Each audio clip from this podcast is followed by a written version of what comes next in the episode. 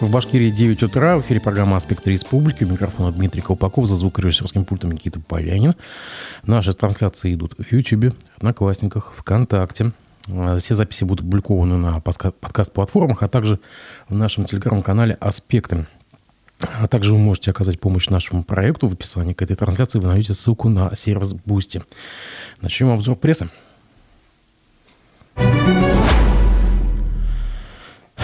Как сообщает РБК, э, Останкинский районный суд Москвы признал бенефициара группы компании «Су-10» уфимского бизнесмена Валерия Мансурова виновным в даче взятки должностному лицу в особо крупном размере. А бизнесмена оштрафовали на 3,8 миллиона рублей. А рассмотрение э, Рассмотрение дела состоялось в среду 7 декабря. Решение суда пока еще не опубликовано. А меру пресечения в виде домашнего ареста Мансурова отменили. А, как, сообща, как сообщал РПК Уфа, издание напоминает, что уголовное дело в отношении бизнесмена было возбуждено в марте. Через два дня суд отправил его под домашний арест. А Валерия Мансера обвинили в даче взятки в размере 30 миллионов рублей заместителю начальника межрегиональной службы по централизованной обработке данных номер 4 города Москвы. По версии следствия, налоговая при проверке фирмы Су-10 за период с 17 по 19 год установила, что руководство и бенефициары компании организовали незаконный уход от налогов путем создания фиктивного документа оборота при реализации нескольких национальных проектов. ФНС доначислила фирме 658 миллионов рублей НДС и налога на прибыль. А обвиняемый супруг одного из владельцев компании – как указывали следователи, для уменьшения до начисления суммы налогов решили дать взятку сотрудникам ФНС. И в декабре 2021 года, январе 2022 Мансуров в ходе встречи с представителями ФНС предложил передать им 40 миллионов рублей. Но был задержан сотрудниками ФСБ при передаче взятки в размере 30 миллионов рублей. А, это было 22 марта. Вот такая новость. Мы напомним, что мы еще вернемся в выпуске а, к теме Су-10 чуть немножко попозже. Итак, между тем у нас будет на, скорее всего, уже на следующей неделе пленарное заседание КРУДА, где будет обсуждаться во втором чтении бюджет республики. И там же в РБК статья о том, что дефицит Башкирии в 2023 году увеличится на 3,3 миллиарда рублей и достигнет 17,8 миллиардов рублей. Вот так почти что с 15 до 18 миллиардов. Проект поправок в основной финансовый документ республики, сообщает РБК, был представлен на заседании бюджетного комитета Госсобрания а, министром финансов Лирой Иктисамовой. А, изменение объемов поступлений из федерального бюджета по сравнению с первым чтением обусловлены в основном появлением нового универсального пособия в связи с рождением и воспитанием ребенка и передачей полномочий по его назначению и выплате в фонду пенсионного, и социального страхования Российской Федерации, сказал Тесамова. Предполагаемые поправки включат дополнительные траты на зарплаты бюджетникам, поддержку семьи участников специальной военной операции на развитие здравоохранения, образования, медицины, ЖКХ, культуры, спорта и инфраструктуры. Кстати, у нас а, в сегодняшнем выпуске будет созвон с спикером на тему э, сбора средств для участников СВО. Верховный суд Башкирии оставил в силу приговор юристу Александру Войцеху. В сентябре Кировский районный суд Уфы признал Войцеха виновным в покушении на мошенничество в сфере кредитования и приговорил к четырем годам колонии общего режима. По версии следствия, юрист в 2016 году отправил в 5 банков заявки на кредиты на общую сумму 7,4 миллиона рублей, представив о себе недостоверные сведения. Четыре банка, как указывают в надзорном органе, в итоге согласились дать Александру Войцеху кредиты на 4,4 миллиона рублей, которые он получил и не вернул. А, сообщает об этом коммерсант Уфа. Александр Войцех вину не признал. А сейчас давайте мы побеседуем с его коллегой Виталием Буркиным, который, а, насколько я знаю, в курсе всего происходящего по делу своего коллеги. Доброе утро, Виталий. Утро. А, скажите, пожалуйста, вы были вчера на процессе? Почему все-таки, вопреки ожиданиям, не удалось отменить это решение? Вчера я на процессе не был э, ввиду своей болезни, э, но дело в том, что я всю позицию для Войцеха подготовил, операционную жалобу я сделал, э, изучил полностью дело. На самом деле там ни, одного шанса с точки зрения права оставить этот приговор в законной силе не было. но, судя по всему, заказ вот э, достаточно серьезного уровня поступил на посадку Войцеха, поэтому апелляция, э, я не знаю, что она там напишет в определении, но приговор был оставлен без изменений. А скажите, пожалуйста, все-таки э, ему инкриминируют то, что он э, взял кредит на 4,4 миллиона рублей, получил и не вернул. Это так? Там был частичный, частичный невозврат кредита. Угу. Но спор не в том, что вернул он, не вернул. Ему вменили хищение только потому, что он представил недостоверные сведения о своем финансовом положении и якобы он обманул этим банк. Но дело в том, что банк обмануть невозможно, и банк не был обманут. А э, представление недостоверных сведений банку при получении кредита не образует мошенничество, а образует статью «Незаконное получение кредита». Есть такая статья в Уголовном кодексе «Незаконное получение кредита», когда э, лицо представляет недостоверные сведения о кредите и о своем положении финансовом, и потом не возвращает этот кредит. Но субъектом этой статьи является только руководитель юридического лица, либо индивидуальный предприниматель. А учитывая, что гражданин, не просто обычный гражданин, не является субъектом этого преступления, э, значит, лицо должно быть оправдано, обычный, обычный гражданин, за совершение таких действий. Вот и все. А статья 159, она, она э, введена и регулирует совершенно другие случаи. Это если э, ну, ну, на откровенно, на бомжа оформили кредит, понятно, да? То есть заведомо лицо не могло бы исполнить обязательства свои, э, либо в сговор в сговор с сотрудником банка вступили. Вот такие вот криминальные вещи. А здесь все нормально было. Два банка сказали, нам никакого ущерба не причинено. Это Россельхозбанк и Сбербанк. Локобанк имел залог. То есть там обычно нормальные сделки, реальные, никто их не оспаривал. Банк не, не подавал сам заявление, кстати, о возбуждении уголовного дела. Это была э, исключительная инициатива следственных органов. То есть тут э, а, ангажированность и цель расправы очевидная.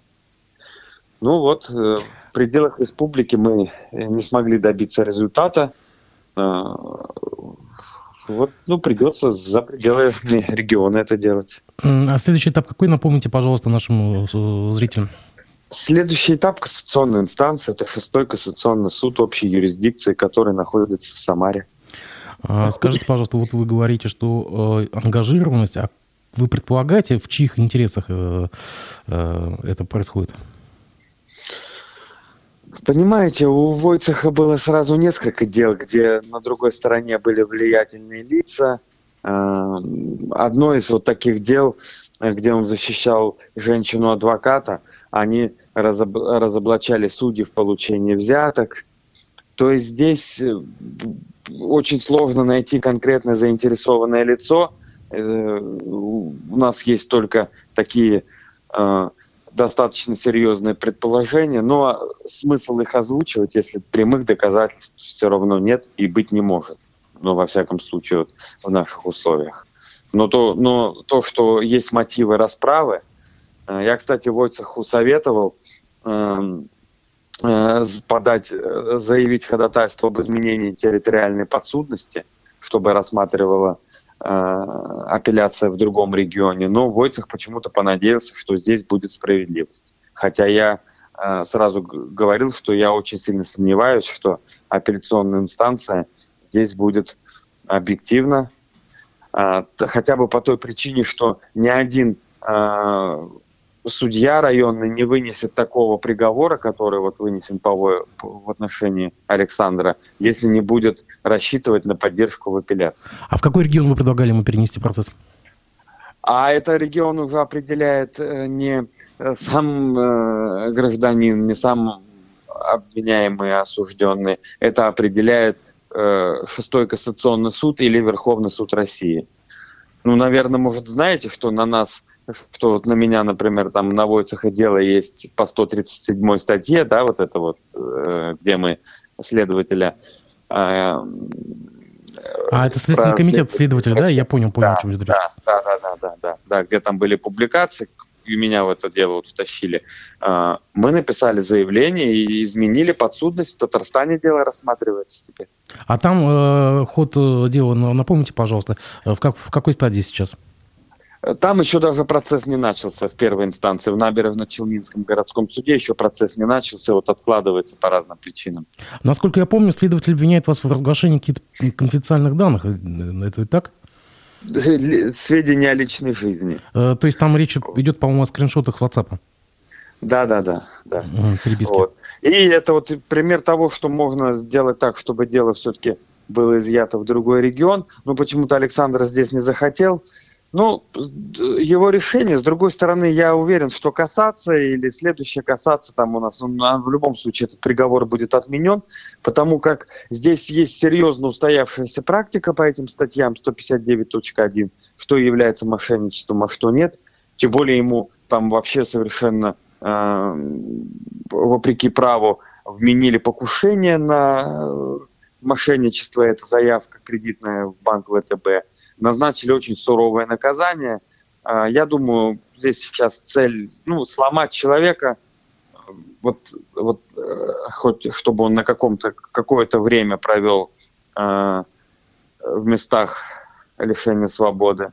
Ну, Александр не из э, робких и слабых людей, я думаю, он спокойно это переживет, и вопрос, ну, я думаю, двух-трех месяцев, может, четырех его освобождения. Будем следить за этой темой, но не могу вас сейчас спросить, не спросить, а, а вот о чем. Президент адвокатской палаты Булат Юмадилов уходит добровольцем на специальную военную операцию.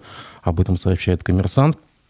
А, а, со ссылкой на парламент республики, по словам спикера Курултая Константина Толкачева, господин Юмадилов еще летом заявил о своем намерении отправиться на передовую, однако объективные обстоятельства не позволяли ему это сделать раньше.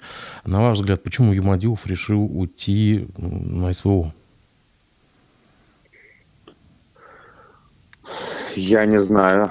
Э, Я знаю просто, что у вас связывают достаточно напряженные отношения как бы с Юмадиловым и с адвокатской палатой.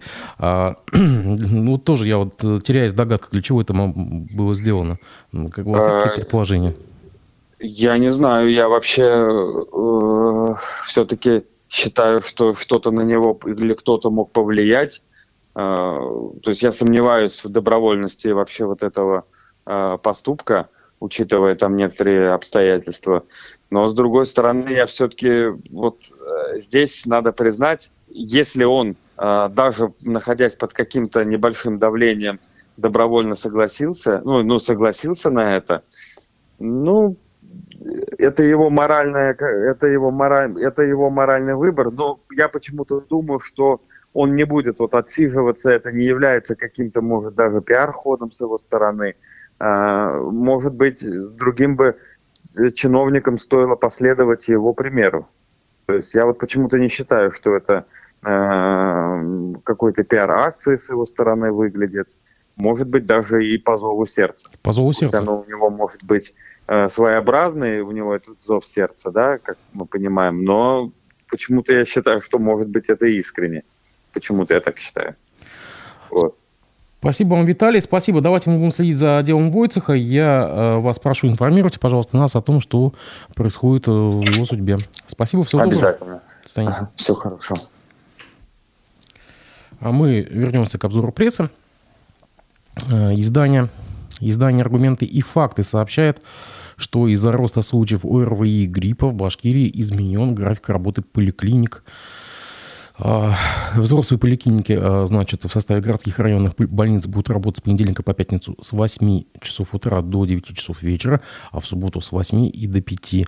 По воскресеньям, по воскресеньям с 8 и до 4.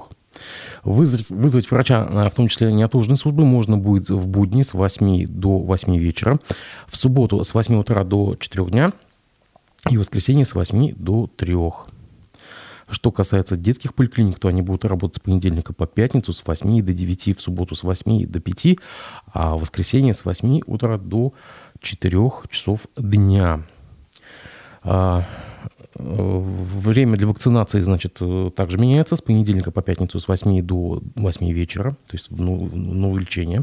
В субботу с 8 часов утра до 5 часов дня, а в воскресенье с 10 до 3. Такие вот меры предпринимает наш Минздрав для борьбы с ОРВИ и гриппом. Напомню, что это были аргументы и факты. А, издание «Горобзор» сообщает, что а, со ссылкой на МинЖКХ а, на МинЖКХ, где, который опровергает э, распространяющуюся в мессенджерах информацию о новой строке расходов. О чем речь? Жители Уфы якобы обеспокоены тем, что с нового года в квитанциях ЖКХ появится новая строка расходов страховка за квартиру. Такую информацию якобы уфимцы распространяют в общедомовых чатах. А, в инструкцию, которую присылает друг другу собственника квартиры, утверждается, что страховка жилья будет вписана в квитанцию мелким шрифтом. И если собственник хотя бы один раз оплатил эту услугу, то отказаться от нее в дальнейшем не получится. А, такие страшилки периодически а, появляются в Уфе. Я уже помню две или три такие волны, когда некая страховая компания рассылала что-то очень похожее на квитанцию – свою отдельную. Но на самом деле это была просто оферта. Это не была квитанция, это не был платежный документ.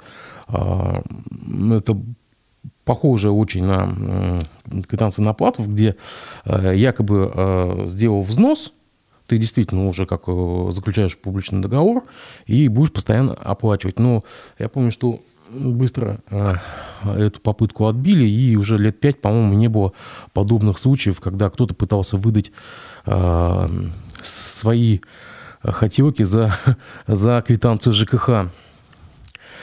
А, издание, издание «Пруфы» заинтересовалось судьбой а, самого большого недостроя в Уфе. Речь идет о 51-й строящейся школе в Инорсе. А, я напомню, что э, эта школа уже где-то на полтора года э, задержана, она, она, не сдана до сих пор. Э, самая большая школа в Уфе строится на улице Лисунова. В составе центра образования заявлен детский сад на 345 детей, э, сама школа на 1650 учащихся и спортивный блок. А, вот о чем пишет э, издание «Профи».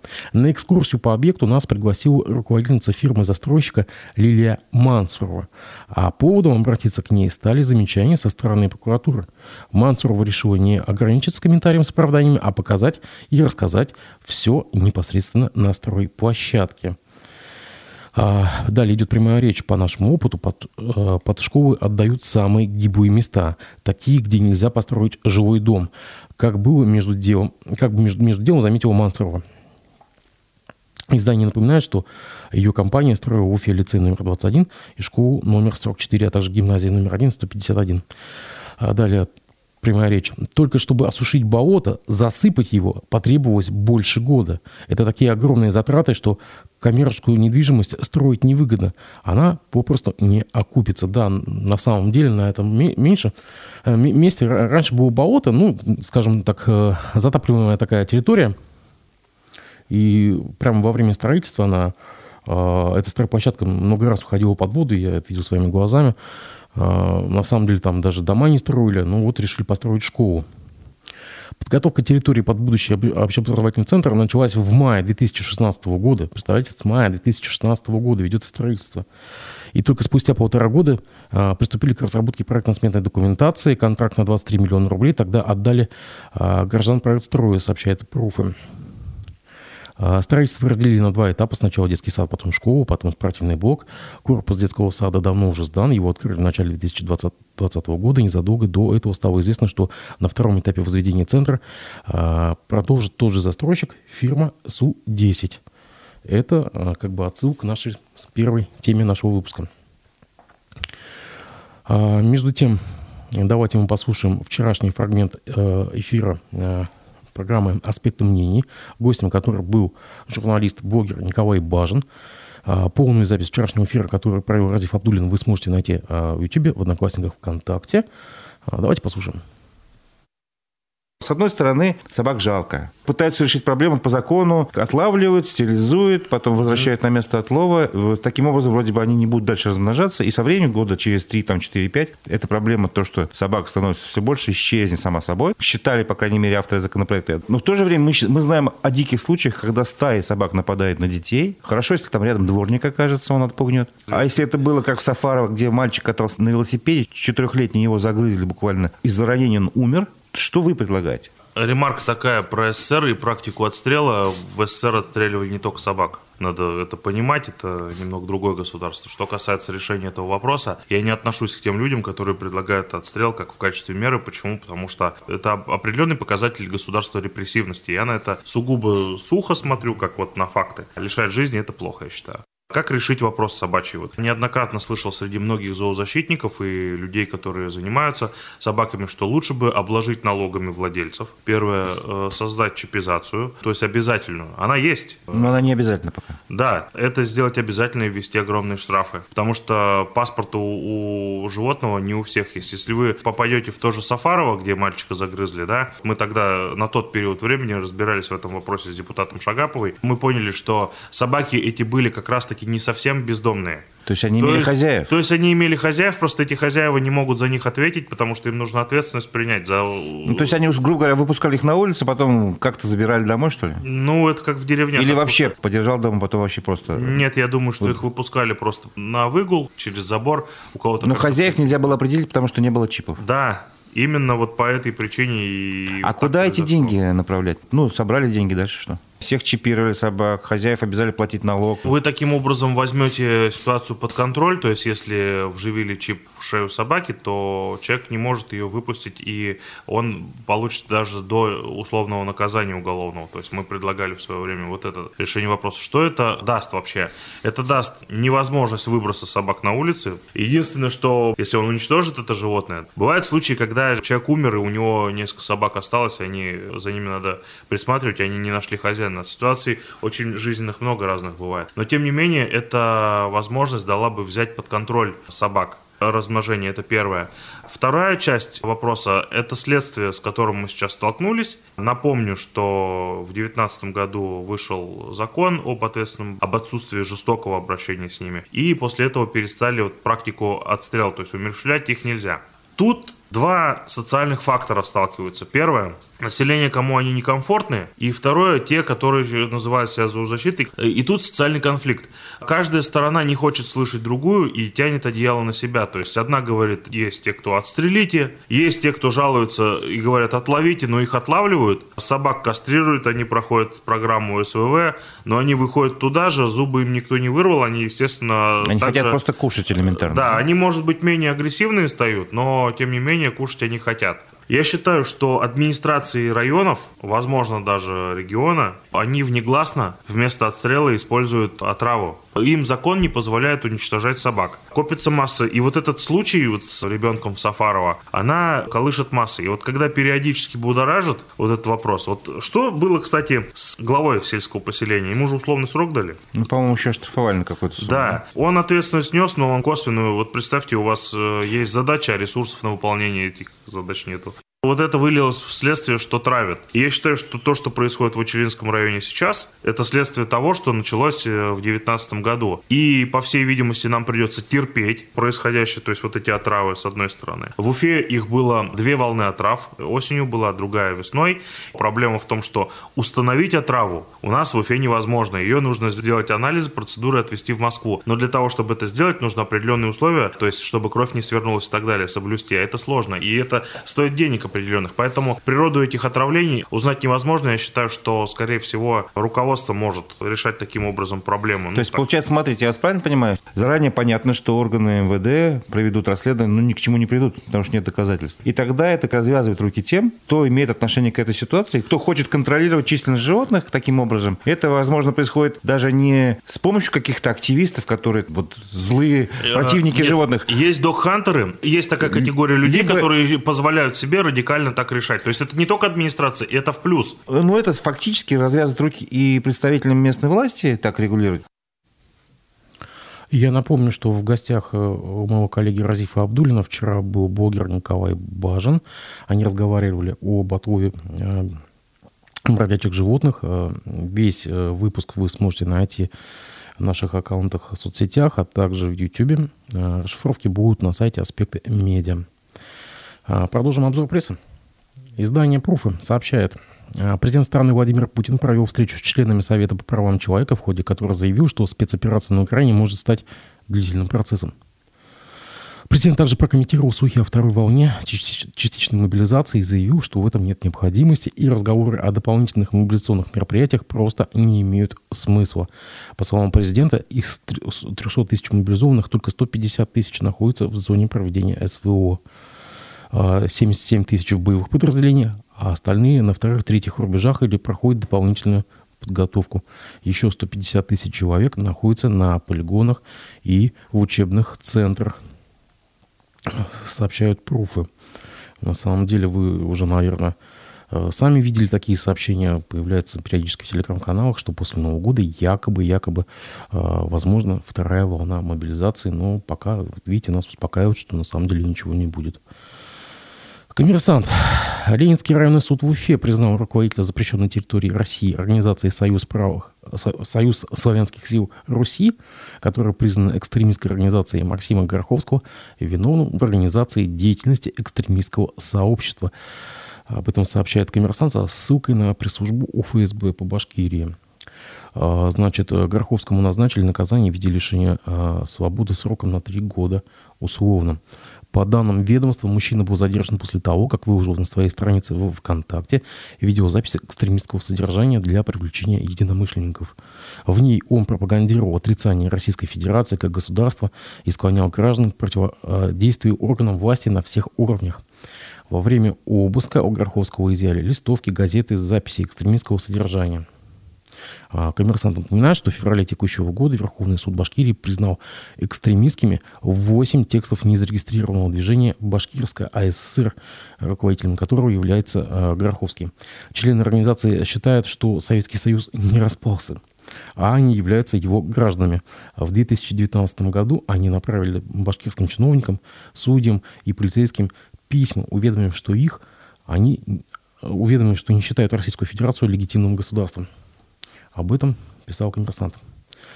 Там же а, ГУП ТРК Башкортостан на аукционе 15 декабря выберет подрядчика э, организационно-технического обеспечения телевизионных съемок и прямых телевизионных трансляций для информационного освещения спортивных и культурных мероприятий и социально значимых событий в Башкирии, сообщает, э, сообщается на сайте госзакупок.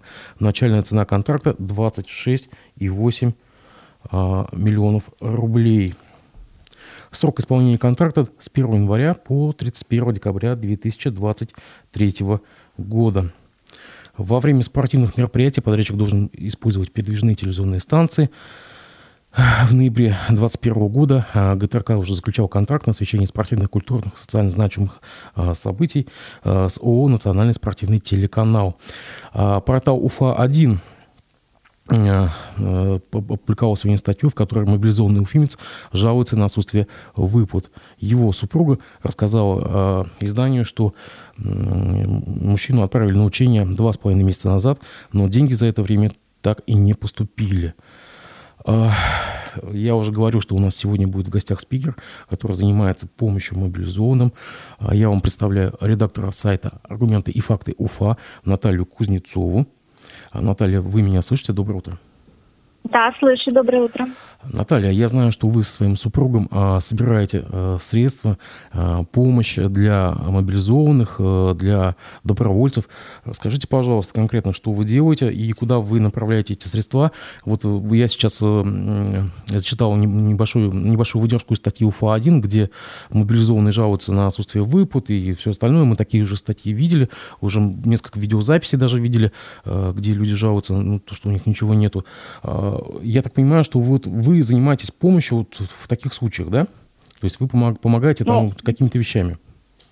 Ну, мы помогаем каким-то вещам, но не по всем случаям, где есть жалоба. А с самого начала спецоперации мы э, стали, ну, не, не регулярно, прямо там каждую неделю мы что-то отправляем, но несколько раз, да, мы делали сборы а, для Алкинской части, которая, собственно, ближе к нам, ближе всего. И почему мы стали непосредственно именно с ними напрямую работать, потому что как бы там уже была точная информация, то, что эта помощь, она точно дойдет. То есть у нас была прямая связь, мы точно знали, что нужно собрать, а, какие именно вещи нужны, и мы уже собирали точечно, точечно запрашивали и точечно а, отправляли. То есть э, самих а, таких организованных сборов было, собственно говоря, два. Это вот недавно был осенью, после того, как прошла мобилизация, и был весной. Кроме этого, были там еще частично, когда не было организовано именно нами, мы там частично помогали, присоединялись там либо а, Народный фронт там что-то отправляет, да, либо а, Уфимская епархия тоже организовала в церквях эти сбор помощи. То есть это вот так происходило. А, последний вот сбор, который был, мы собирали, что мы там закупили? Мы закупили термобелье, резиновые сапоги, вот которые не положены по уставу, горелки, газовые баллончики к ним, вот, то есть вот такие вот вещи – а, а первый Наталья, а какой механизм, как это происходит? То есть это где-то есть точки сбора этой помощи э, или, или как вот, где это все собирается? А, первый, который сбор вот непосредственно, это вообще был, знаете, как получилось, был такой спонтанная ситуация, то есть вот у меня, например, просто с подругами есть чат, то есть образовался такой женский батальон, и там просто сидят женщины, которые совершенно аполитичные, которые, ну, просто обсуждают какие-то такие женские вопросы. И когда началась вот эта спецоперация, я была вообще удивлена, но у всех абсолютно это вызвало такую сильную эмоциональную реакцию, что все сразу бросились помогать. И то есть на самом деле вот э, инициатива возникла вот в этом вот небольшом чате, и потом уже это по сарафанному радио пошло по знакомым. То есть чисто на доверие просто люди знают друг друга. Кто-то один говорит, этому человеку доверяют другие, они присоединяются. И вот тогда весной мы только деньгами собрали прям буквально за несколько дней больше 100 тысяч, и плюс еще очень много принесли вещами. Пункт сбора тогда был организован вот у моей подруги, то есть у нее там дома была свободная комната, где мы все это складывали, и потом мы это все погрузили в наши личные автомобили и отвезли а, в Алкинский сельсовет. Там уже глава сельсовета непосредственно сам занимался отправкой, он сам возил туда эту помощь. У нас была связь непосредственно с этим Алкинским батальоном, и мы точно знаем, что эта помощь дошла. А после этого там был момент, когда критиковали, это, конечно, этот сбор, он вызвал критику, как ни странно, то есть начали все критиковать, что у армии все есть, что ей помогать не надо. И потом как бы уже такие организованные сборы мы проводить не стали, но мы помогали точечно, то есть закупали, ну что мы закупали? Насколько я помню, тоже термобелье, потом мы закупали разгрузочные жилеты, тоже такая была история. А вот осенью, когда уже началась мобилизация, был, даже уже прошла, получается, мобилизация, был вот еще один организованный сбор. Мы тоже запросили, что непосредственно нужно, и отправляли то, что нужно. Это вот я уже сказала, вот это термобелье, резиновые сапоги, горелки. Наталья, такой вопрос. Смотрите, тоже, вот вы сами сейчас э, упомянули, что была критика, а, и действительно, насколько мы помним, даже, по-моему, глава региона заявлял, что а, те, кто занимается сбором там а, помощи какой-то, ну, не исключено, что могут быть и мошенники здесь. Вы с чем-то подобным сталкивались? Вот вы, может быть, знаете о каких-то мошеннических случаях, когда под видом помощи на самом деле орудуют мошенники? Я вот лично не сталкивалась, и как бы вот у меня, получается, вот те сборы, которые проходили, это все были сборы среди моих же знакомых, то есть мы просто писали, я вообще ожидала, что меня как раз, вот когда я писала сообщение, да, об этих сборах, я ожидала, что, например, вот ВКонтакте он меня заблокирует, потому что такие случаи бывают, ВКонтакте очень трепетно вот к этому относится, да. Но а не заблокировали, это... но не заблокировали. Нет, нет, нет, не заблокировали ни разу. Я была этим удивлена. Я, честно говоря, поставила вот эти посты и думала, ну, сейчас все. Сейчас меня везде забанят. Скажите, а вот у, у самих военных какие запросы? Что они просят в первую очередь?